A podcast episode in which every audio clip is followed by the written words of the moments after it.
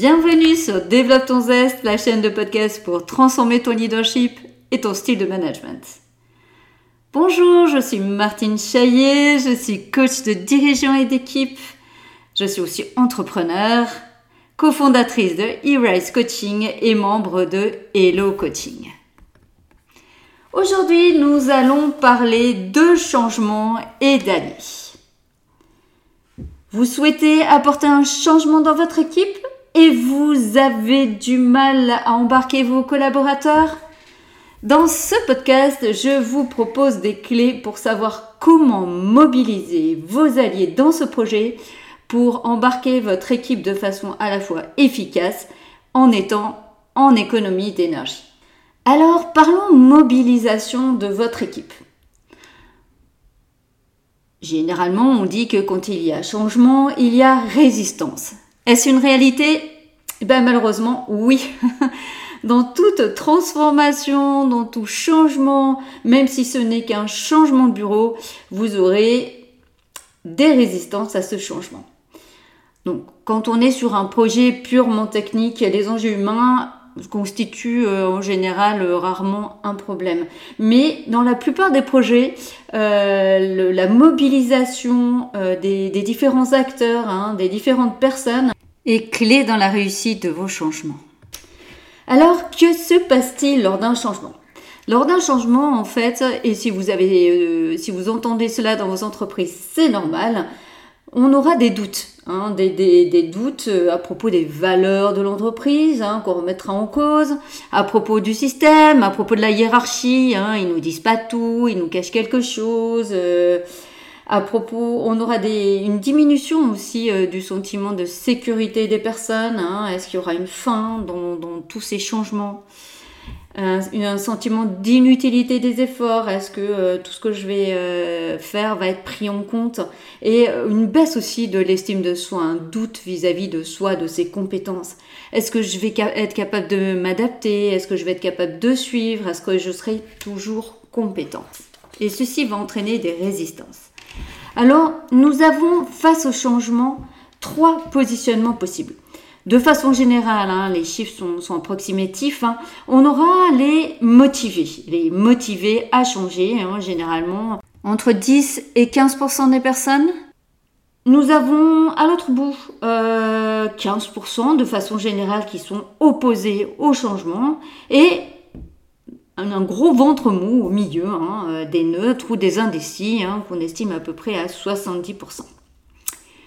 Oui, mais quelle solution adopter alors pour que euh, ce qui est résistance ne tourne pas à l'émeute et comment est-ce qu'on peut faire basculer les neutres ou les indécis et même les opposés dans les euh, motivés à changer? C'est ce que je vous propose d'aborder dans ce podcast. Comment cartographier nos acteurs, comment repérer nos alliés et comment euh, développer nos alliés et nous appuyer sur ces alliés pour entraîner les différentes personnes dans notre changement. Et tout d'abord, parlons cartographie des acteurs. Alors, qu'appelle-t-on cartographie des acteurs? Il s'agit d'une matrice, une représentation graphique, un outil qui va nous permettre de matérialiser euh, la position euh, des différentes personnes qui vont être impactées dans le changement.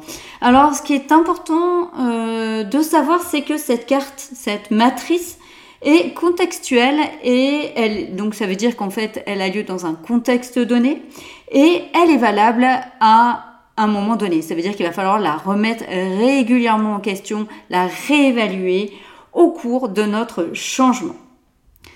L'objectif, ça va être vraiment avec cette matrice de pouvoir euh, prendre du recul, analyser euh, la position des différentes personnes avant d'agir, hein, cibler les outils de communication, euh, de mobilisation, de management à mettre en place, hein, qui va varier en fonction de la position des acteurs vis à -vis de notre changement. Comment cartographier les acteurs et repérer nos alliés L'identification des alliés, c'est vraiment une étape cruciale.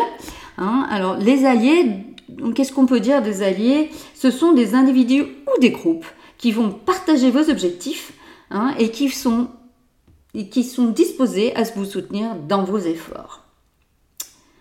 Alors comment procéder pour identifier ces alliés? Alors d'abord, la première chose à faire, c'est de définir votre objectif ou votre mission. C'est-à-dire qu'avant d'aller chercher les alliés, il faut savoir exactement ce que vous, souhaitez accomplir hein, euh, et le qualifier le mieux possible. Les alliés, ce sont des personnes ou des groupes qui vont avoir des objectifs similaires hein, ou qui peuvent bénéficier de votre réussite.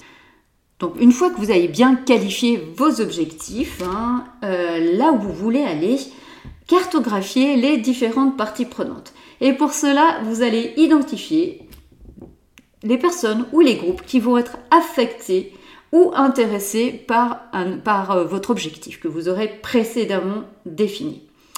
Vous allez noter leurs intérêts, leurs motivations et leur degré d'influence qu'ils peuvent avoir. Et ensuite, vous allez rechercher les signaux d'alignement. Hein, sur la base de euh, vos observations, en fait, euh, vous allez euh, vous demander qui semble avoir des vues ou des objectifs qui sont similaires aux autres. Qui a déjà exprimé du soutien, de l'intérêt dans ce que vous faites. Et vous allez dresser une cartographie des acteurs. Nous vous proposons une matrice avec deux axes le premier axe vertical, hein, qui est un axe de synergie. Est-ce qu'il y a volonté de la personne ou du groupe d'agir pour ce projet-là avec euh, quatre, euh, nous vous proposons euh, quatre degrés de synergie. Le premier minimaliste, le deuxième intéressé, le troisième coopérant et le, et le quatrième engagé. Donc quatre niveaux. Hein. Les minimalistes, oui, bon, ok, euh, j'ai plus ou moins la volonté euh, d'agir sur le projet, mais euh, je pas trop trop. Je suis intéressée, c'est tout. Je coopère, allez. Et le quatrième, je suis engagée vis-à-vis de ce projet. Donc ça, c'est l'axe vertical. Et ensuite, l'axe horizontal, qui est l'antagonisme, c'est-à-dire la volonté d'agir contre le projet. Est-ce que je suis conciliant vis-à-vis de ce projet? Est-ce que je suis résistant vis-à-vis de ce projet? Est-ce que je suis opposant vis-à-vis de ce projet? Ou est-ce que je suis irréconciliant vis-à-vis de ce projet? Et donc, vous allez avoir sept types d'acteurs vis-à-vis de ce projet-là. Le premier, ce sont les inconditionnels. Les inconditionnels, voilà, ils prennent, ils suivent les initiatives, ils sont d'accord avec le projet, ils font preuve d'une attitude confiante, ils sont prêts à faire tout ce qu'il y a à faire, hein, mais ils savent pas trop comment promouvoir la démarche. Les inconditionnels. Bon, ça c'est un groupe sur lequel on peut compter déjà. Le deuxième groupe, et qui est sûrement le plus intéressant, c'est ce qu'on appelle les triangles d'or. Les triangles d'or, c'est ceux qui peuvent s'approprier votre projet, ils peuvent proposer, ils peuvent conduire des actions concrètes dans le sens de votre projet.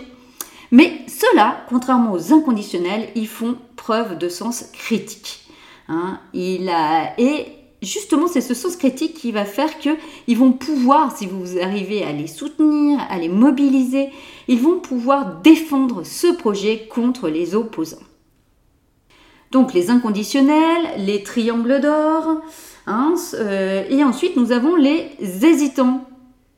Les hésitants, ben, c'est ceux qui ont des, euh, arguments aussi bien pour et contre le projet. Hein. Ils peuvent devenir aussi bien alliés qu'opposants.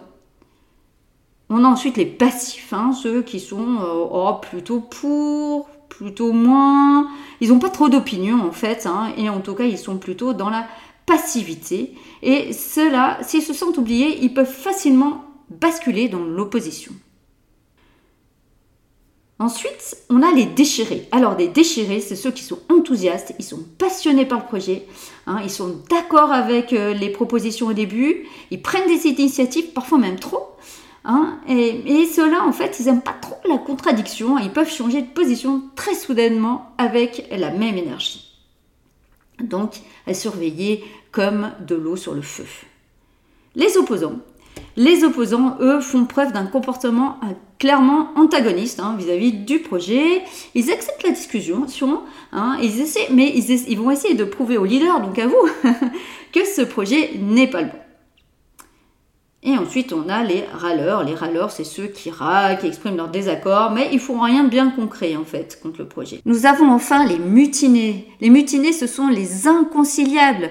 Jamais ils ne se rallieront à votre point de vue. Donc, huit types euh, d'acteurs, hein, les passifs, les inconditionnels, le triangle d'or, les hésitants, les déchirés, les mutinés, les opposants et les râleurs. Et bien sûr, pour euh, identifier ces alliés, qu'est-ce que, de quoi j'ai besoin? Bah, J'ai besoin d'aller les écouter, hein, euh, d'encourager la communication, d'analyser quel est leur euh, type de réaction, lire les signaux faibles. Alors, quelle stratégie pour chaque acteur? Alors, ce qui est intéressant, c'est que de façon générale, quand on a un changement, et qu'on entend des personnes euh, râler euh, vis-à-vis du projet, qu'est-ce qu'on a tendance à faire? On a tendance à aller essayer de convaincre les gens qui s'expriment de façon plus ou moins euh, passionnée contre notre projet. Or, ce qu'on va voir, c'est qu'il vaut mieux passer beaucoup plus de temps à s'occuper de notre triangle d'or, de nos inconditionnels, et des hésitants, hein, plutôt que des gens qui vont être foncièrement contre notre projet. Je passerai un petit moment tout à l'heure un peu plus pour souligner comment mobiliser et impliquer nos alliés. Hein. Mais ce qui est intéressant, effectivement, c'est nos enthousiastes, nos alliés, nos triangles d'art. Il faut les mobiliser, les impliquer, hein, leur proposer un projet commun ambitieux. Vis-à-vis des hésitants, en fait, il est important de, pouvoir montrer l'enthousiasme, les interpeller, les challenger. Mais ça, vous allez pouvoir le faire notamment avec, vos alliés. Les passifs, les passifs, il va falloir leur montrer de l'intérêt, expliquer beaucoup, démontrer de l'intérêt pour eux. Et si on passe de l'autre côté, nous avons les, les, opposants. Alors les opposants, euh, c'est important de pouvoir euh, euh, laisser une porte ouverte. Hein, et s'appuyer sur des alliés qui vont être crédibles, qui vont pouvoir euh, déclencher des succès rapides, des quick wins pour entraîner nos opposants. Quant à nos déchirés, euh, il est important de les écouter, de les considérer et de démontrer ensuite la pertinence euh, de notre projet. Et puis pour nos irréductibles, hein, il est important de pouvoir leur leur consacrer un minimum de temps Hein, euh, mettre, voire mettre euh, une espèce de contrat euh, anti-sabotage pour qu'ils ne viennent pas contaminer de façon négative nos autres acteurs. Donc, énergie à dépenser, si je résume, grosse énergie sur nos inconditionnels et nos constructifs, hein, nos, triangles d'or, de l'énergie moyenne sur nos passifs, nos hésitants et nos déchirés, et petite énergie sur les opposants et encore plus sur les irréductibles.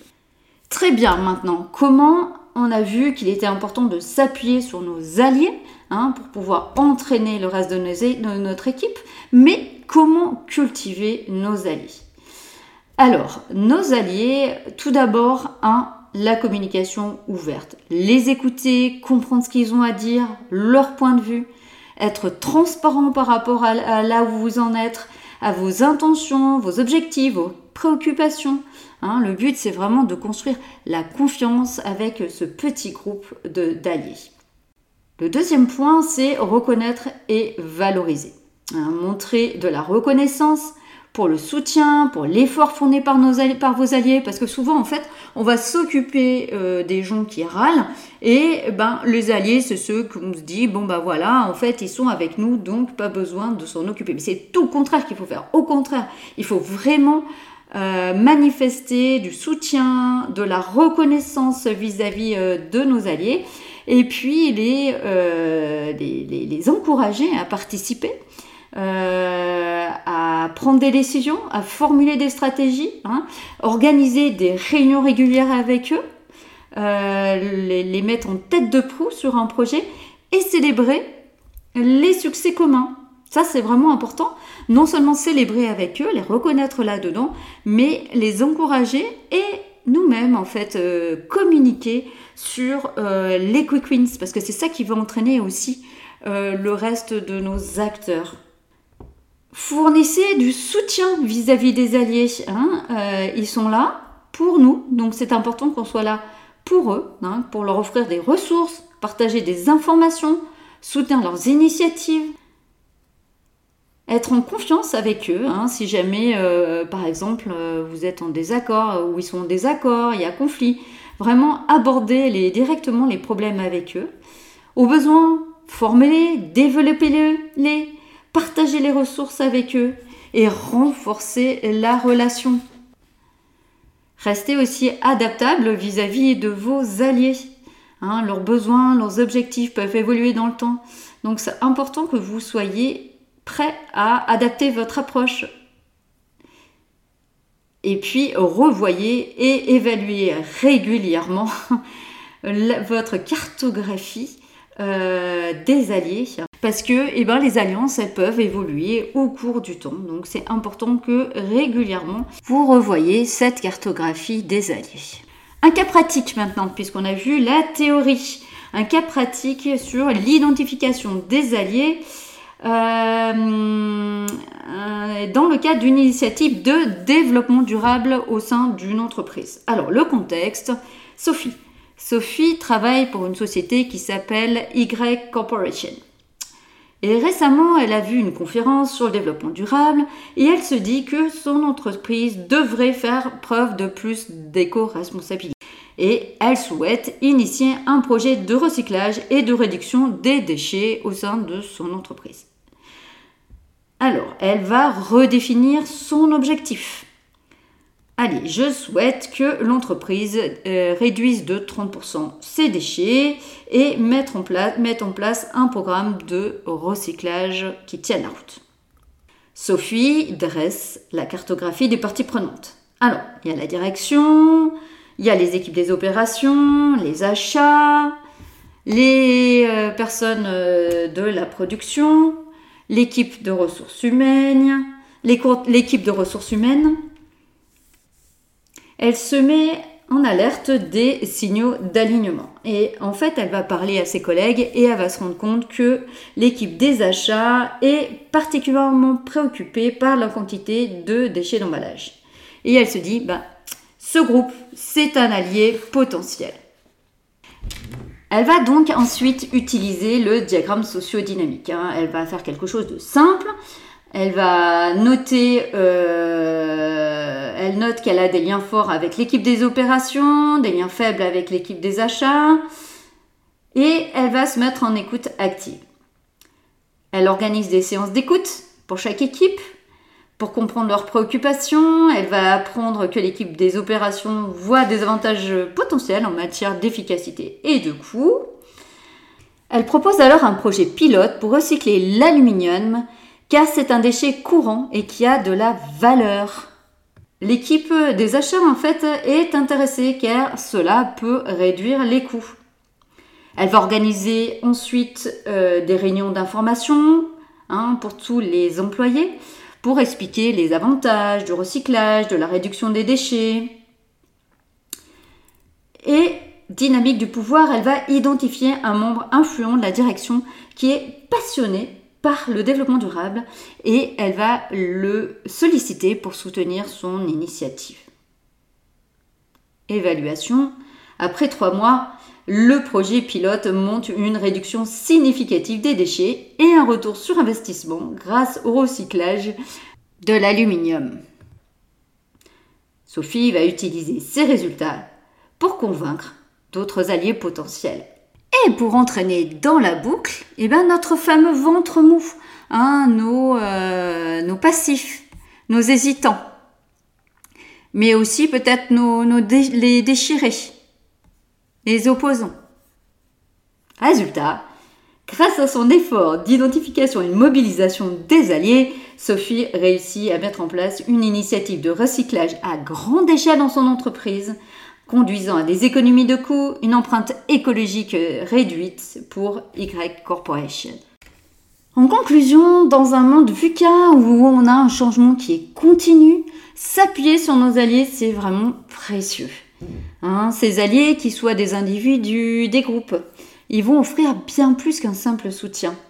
Ça va être une source d'ancrage, de ressources, d'insights positifs, d'encouragement. Et vous alors, prêt à dresser la cartographie des différentes parties prenantes dans votre changement? Prêt à mobiliser vos alliés? Eh bien, à vous de jouer maintenant Si vous souhaitez aller plus loin ou vous faire accompagner dans vos changements, ben, n'hésitez pas à me contacter.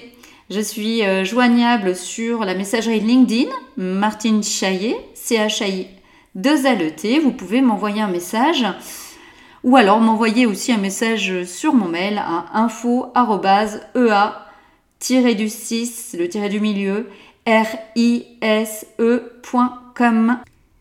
À très bientôt